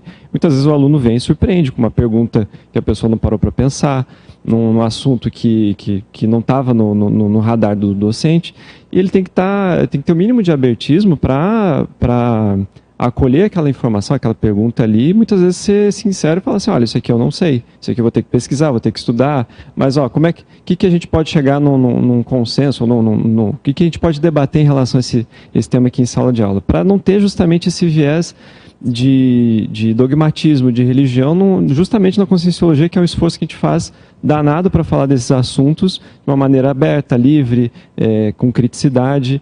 E isso se aplica também ao processo da comunicação, que aí é uma área que eu, que, eu, que, que eu atuo bastante também, e que é uma questão muito importante para a gente, em saber comunicar a conscienciologia justamente com, esse, com esses aspectos que estão na, na sua raiz. Né? A comunicação é o meio o conteúdo é a vivência. E a questão da, da, da paradidática, a questão da comunicação é a paradidática. Porque a comunicação em si, qualquer pessoa é comunicador de alguma coisa, inclusive subhumanos, eles sempre comunicam sinais, todo mundo faz isso. Agora, a questão na comunicação conscienciológica, a questão é a vivência e você aplicar a paradidática, que é a média conscienciométrica instantânea do grupo para o qual você vai falar ou da pessoa para quem você vai falar. Se você sabe fazer isso, sempre será uma linguagem adequada, desde a divulgação científica mais sofisticada até a linguagem compreensível por aquela pessoa. Eu penso que erudição é isso. Para mim, polimatia é você saber comunicar o que quer para qualquer pessoa em qualquer em qualquer dimensão. Então eu vejo que não se explora muito e se chama de comunicação, o que seria a paradidática. A comunicação extrafísica instantânea com você, pela para autopsicofonia, que é a maior parte do tempo, quem dá abertura tem. E, na verdade, a pessoa teoricona, ela também tem autoconfiança, porque ela vai usar todo aquele malabarismo intelectual que ela aprendeu, e ela vai dar um show. Só que não ajudou em nada, né? não tem assistência no meio disso, porque ficou num plano totalmente um subjetivo, mas ao mesmo tempo não tem a energia parapsíquica que, e do amparo da Equipex para comunicar a informação de fato, que a pessoa não parece interessada em comunicar, ela quer comunicar o que ela sabe o que ela aprendeu de conscienciologia em todos os contextos. Mas não há o exemplarismo e não há essa preocupação com a paradidática. Qual é o nível do meu interlocutor? Se eu vou falar para ele, é naquele, naquele nível. Para aquele lá, é outro nível. Fazer isso instantaneamente é acompanhar essa coreografia extrafísica da Equipex. Eles mudam de interlocutor extrafísico na medida daquela pessoa. Muitas vezes é o próprio amparador da pessoa que vem falar para você falar para ela. Então, isso tem que estar muito claro na cabeça de quem comunica com cienciologia. Sim, e não parece. Do, do apriorismo é, é, importante. Hoje é muito difícil ter uma pessoa que entra numa sala de aula de conscienciologia sem saber nada. Ela com certeza já foi para o Google, já sabe mais ou menos onde ela está se colocando. Então, é uma atualização que a gente precisa fazer. E me lembrou também de algo que eu, eu entendo que faltou no paper, que é a autocoerência multidimensional. É a utilização da multidimensionalidade para justamente esses dados de autopesquisa. As projeções vexaminosas são ótimas para essa atualização. Eu já tive uma projeção, já como professor de Conscienciologia, de me perceber em sala de aula de Conscienciologia Astrafísica, aquele jeito que a gente sabe como funciona, com uma roda de professores, todos de branco, trabalhando energia. E quando eu me recobrei lucidez e percebi que eu estava vivenciando aquela situação, comecei a volitar. Comecei a volitar na sala de aula e no teto da sala de aula com uma criança de 5 anos correndo por uma sala. E claro que fui convidado a me retirar daquela dimensão, voltei para o corpo, acordei morrendo de vergonha e com um dado de minha auto-pesquisa, que eu estava me considerando uma pessoa muito séria, né, não anti-emocional, e na primeira possibilidade que eu tive de aproveitar a liberdade extrafísica, eu usei aquilo de uma maneira imatura. Então, a projeção e essa percepção da sua manifestação em outras dimensões, ela traz essa coerência que a gente coloca. E antes da gente passar para as perguntas de fora, só para não perder essa conexão com o final do paper, que é essa coerência com o você intermissivista. Com você que no curso intermissivo se deparou com algumas atualizações de autoimagem, que provavelmente muitas delas não foram das mais confortáveis de se perceber. Provavelmente teve que questionar crenças que você tinha sobre si mesmo ao adentrar, por exemplo, uma parapsicoteca e que passou por isso e decidiu, de uma forma voluntária, ter uma vida como um intermissivista ressomado. Então é essa atualização e essa coerência com o intermissivista que passou por esse período de questionar as crenças sobre si mesmo, é, que a gente entende como, como relevante e importante nessa autocoerência multidimensional. Porque, claro, aqui, aqui a gente vai ser uma forma reduzida daquele intermissivista, considerando que a gente está no intrafísico, passando uma vida intrafísica, num cérebro intrafísico. Agora, a gente pode ser uma, uma redução, mas não uma distorção. E eu acho que essa é uma reflexão que é importante a gente pontuar. Professora Zani, por favor, tem perguntas online, né? Muito bem, então a gente está, o debate nos conduzindo aí para uma, uma reflexão, para uma um caminho onde o princípio da descrença não é meramente duvidar, né, Tiago? Ele nos convida à experimentação e junto com a experimentação, é tão importante quanto a reflexão, a, é, o exemplarismo, enfim. É, nós temos várias é, perguntas, Tiago, aí, em virtude até do adiantado da hora, vou ver se a gente vou convidar você talvez a ser um pouco mais objetivo nas respostas. É, as pessoas, que a gente sente o interesse, a pertinência do tema é em relação às respostas que a gente vê. O chat está fervendo e as pessoas comentando e a, eu, eu, não entendo, é um assunto que eu é, preciso de mais compreensão. Enfim, isso é muito bacana e a gente agradece a participação de todos e todos os questionamentos são importantes. Na medida do possível, a gente vai tentar administrar aqui mas queria agradecer e aproveitar, tá, Tiago, é, para reforçar para os teletertulianos a importância de você dar um like no vídeo, né? É, de dar um like no vídeo, de você inscrever-se no canal do Tertuliário também, porque isso dá relevância para os conteúdos que o canal é, traduz, né? Que o canal transmite e também dá relevância e mostra mais esse vídeo para mais pessoas. Então a gente tem um número muito pequeno de likes em relação ao número de pessoas que está acompanhando. Então eu convido você que está participando aí a dar o seu like no vídeo. Tiago, vamos lá então para o primeiro questionamento em relação ao paper, reforçando para quem está acompanhando que o paper está disponível aí na descrição do vídeo. É, tão importante quanto acreditar é entender por que acreditou. Esse é, um, esse é um questionamento que você traz no paper. Né? Você poderia ampliar? Essa é a pergunta da Marilux. É, a gente coloca que que é em profilaxias, né?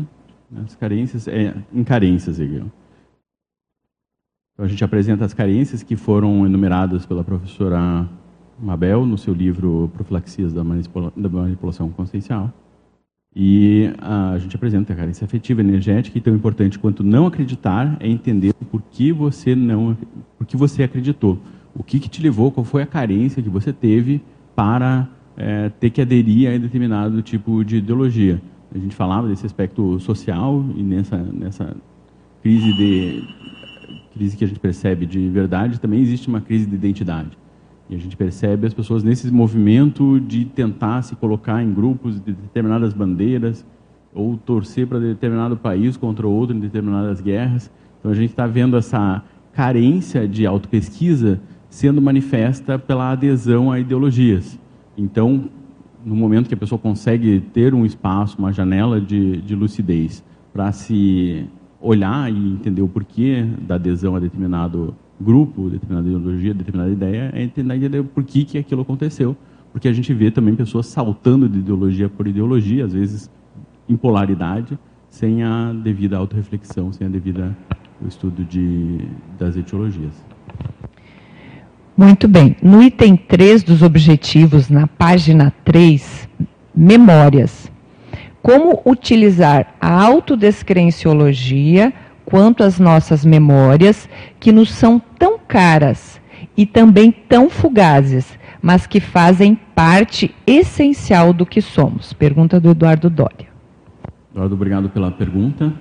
É, o que tem funcionado para mim como ferramenta importante é a consciência terapia.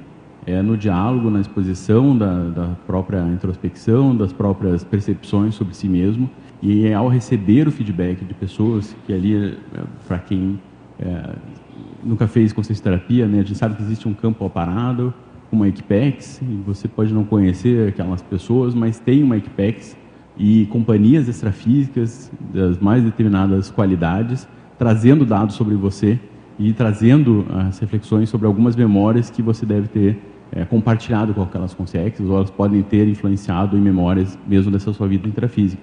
Então, para mim, o que eu sugiro como receituário que, que, eu, que eu daria é, é o atendimento consciência terápico, por exemplo, para lidar com memórias de uma forma um pouco mais ah, ah, distante do que o dia a dia. Rosane, posso acrescentar só também o Consim Cobaia? É um excelente remédio para muitos males. Ok, o Eduardo ele, ele, dá uma continuidade, se de certa forma você respondeu, mas talvez você possa ampliar a essa questão de memória que eu achei relevante.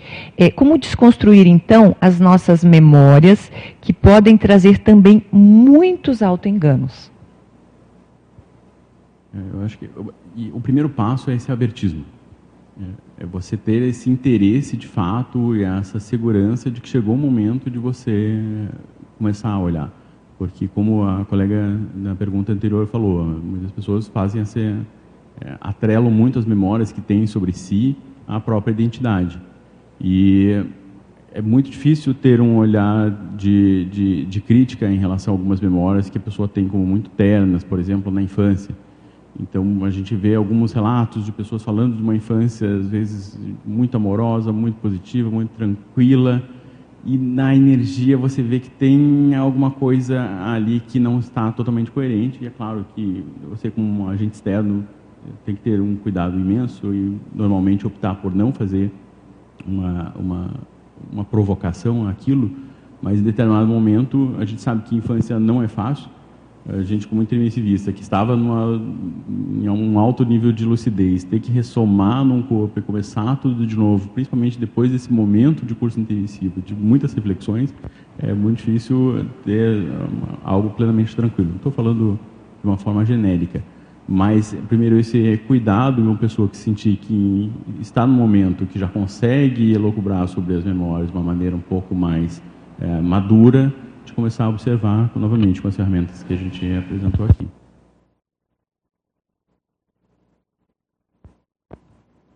Muito bem, a Patrícia Gaion traz a seguinte pergunta lá na página 4, no item carências. Poderia ampliar quais pontos devemos levar em consideração ao realizar o estudo honesto sobre as próprias carências? Sim, também é um, é um tema difícil, né? Difícil você se colocar e admitir eh, carências, né, ou a falta de, de determinados atributos, determinadas manifestações que você não está tendo hoje. Eu acho que honestidade é um, é um ponto importante.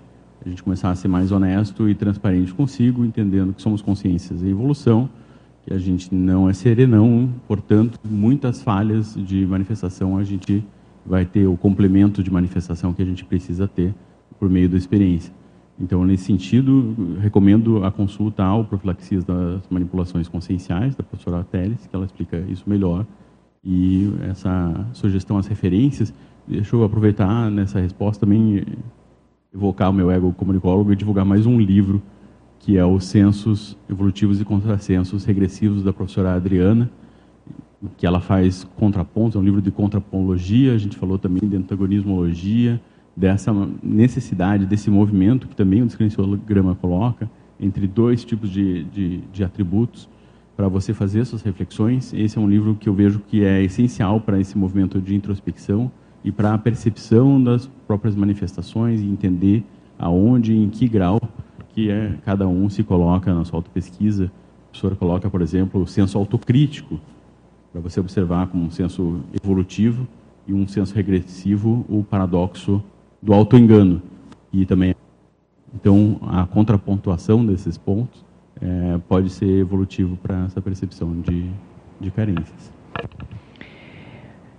Muito bem, o Alexandre Almidoro pergunta: quais técnicas podemos utilizar ao conversar com um religioso sobre crenças?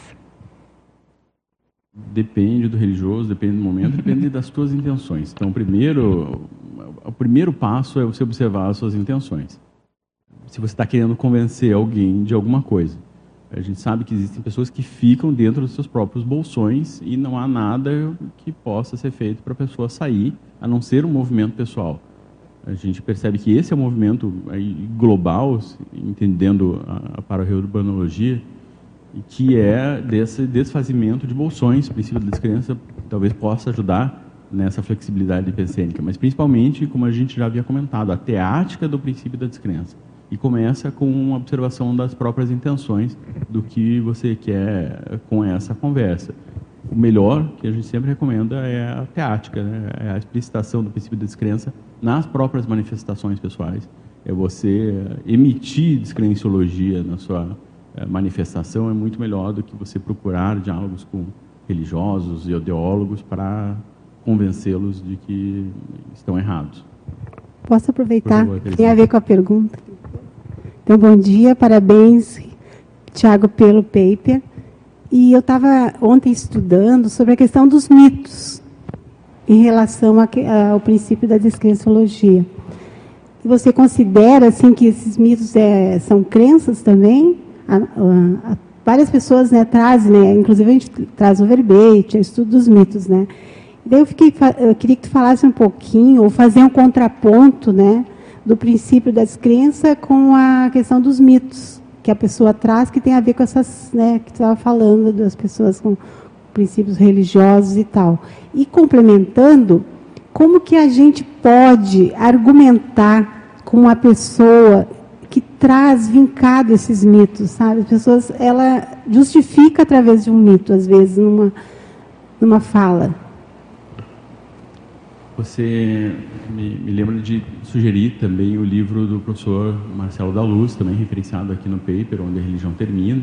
Nesse livro ele apresenta a hipótese do engano parapsíquico. Então é uma hipótese que ele traz para a origem da religião, das religiões, que se consolidaram a partir de percepções parapsíquicas de nós, enquanto povo muito primitivo, anteriormente às civilizações, e nessa, nesses experiências, nessas experiências, experiências da relação com o grupo, é, muitas vezes algumas das pessoas entendendo que esse, essa atuação parapsíquica é, também trazia poder, utilizaram esse poder para institucionalizar essa relação com o parapsiquismo e criar assim as religiões. De uma forma muito sucinta, o livro vale muito a pena ler com aprofundamento e nessa sequência se cria os mitos para tentar explicar aquilo que era muito difícil naquele momento explicar, seja das relações com a natureza, seja das relações com a natureza multidimensional.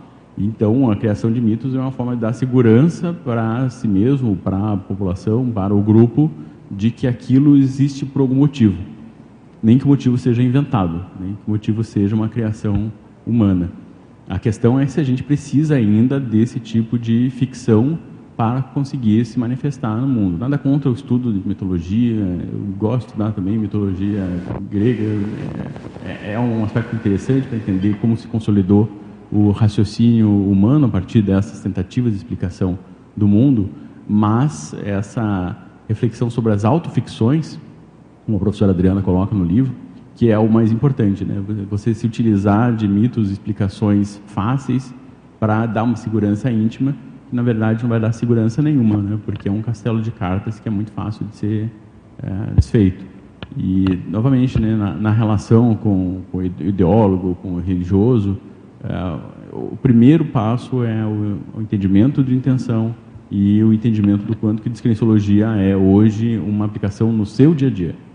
Porque é isso que pode, em algum momento, quando a pessoa estiver preparada, a ter um abertismo, a ter uma permeabilidade da sua bolha para a manifestação do autopesquisador que busca por um diálogo.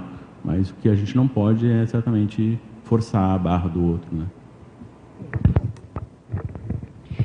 Bem, Tiago, chegamos aí já ao nosso, nosso limite, né? A gente já está se encaminhando aí para suas considerações finais. A gente tentou atender na medida do possível. Se alguém é, não se considerou atendido, a gente é um tema que, como o Tiago falou, não vai se esgotar. A gente vai ter futuramente, com certeza, e principalmente a partir dessa abordagem aí novas é, possibilidades. É, eu queria pedir licença para encaminhar você para suas considerações finais com uma pergunta que é minha tá? que é uma curiosidade entre tantas que eu tive ao é, ler o seu paper, que é, é nos considerando enquanto intermissivistas, é, quais são os fatores que você acha que ainda nos tornam mais suscetíveis às autocrenças? E pode já encaminhar suas considerações finais. Obrigado, Rosane. Quero começar agradecendo a equipe do Tertuliário, agradecer a tertúlia, a equipe da Tertúlia Matinal pelos feedbacks, pelas revisões, pela paciência com o trabalho. Né? Agradecer também aos revisores, a Isabela e o Alexandre, por esse, esse início de trabalho. É, eu acho que eu, também agradecer o pessoal do online. Eu sou teletertuliano também. A minha maior frequência está no chat, é fazer perguntas e muitas vezes a gente sabe que não, não dá tempo. Agradeço demais. Vou levar em consideração todas as perguntas, porque, novamente, esse é um trabalho em desenvolvimento e que precisa muito para a consolidação de uma especialidade. A gente precisa do feedback alheio. Para te responder e caminhar para a finalização, eu entendo que o que tem me ajudado, pessoalmente, é um, uma reflexão sobre abertismo. E também eu acho que é um tema que a gente pode trabalhar com mais profundidade em Conscienciologia, que parece um tema que é muito é, fácil de, de compreender, mas a teática do abertismo consciencial, ela exige muito estudo, exige erudição, exige muito universalismo da relação com, com outro e com o diferente. Então, o que eu tenho trabalhado pessoalmente é nesse entendimento do autoabertismo, para ir me colocar nos laboratórios de uma maneira mais franca, mais honesta comigo mesmo, buscando uma, uma autorreal, um autorrealismo mais é, atualizado. Esse é o que tem me ajudado, é o que eu recomendo para os colegas evolutivos não falta instrumento evolutivo hoje para a reflexão sobre a autodescrenciologia. Então, se não falta instrumento e se você tem interesse em substituir crenças sobre si por uma autoconfiança a partir daquilo que você já sabe sobre si mesmo, você já experimentou sobre si mesmo, o que precisa então, do meu ponto de vista, é uma reflexão sobre o próprio autoabertismo consciencial. Muito bem, agradecemos novamente aí os presentes, né, tertulianos e tertulianos. Nós tivemos na tertúlia matinal de hoje, 300, número 385, 102 teletertulianos, com 395 acessos online e 20 pessoas presentes participando com a gente. Nosso muito obrigado, obrigada à equipe do Tertuliário, sempre presente, e convidamos a todos para que no próximo domingo estejam conosco acompanhando a tertúlia matinal. Bom domingo a todos.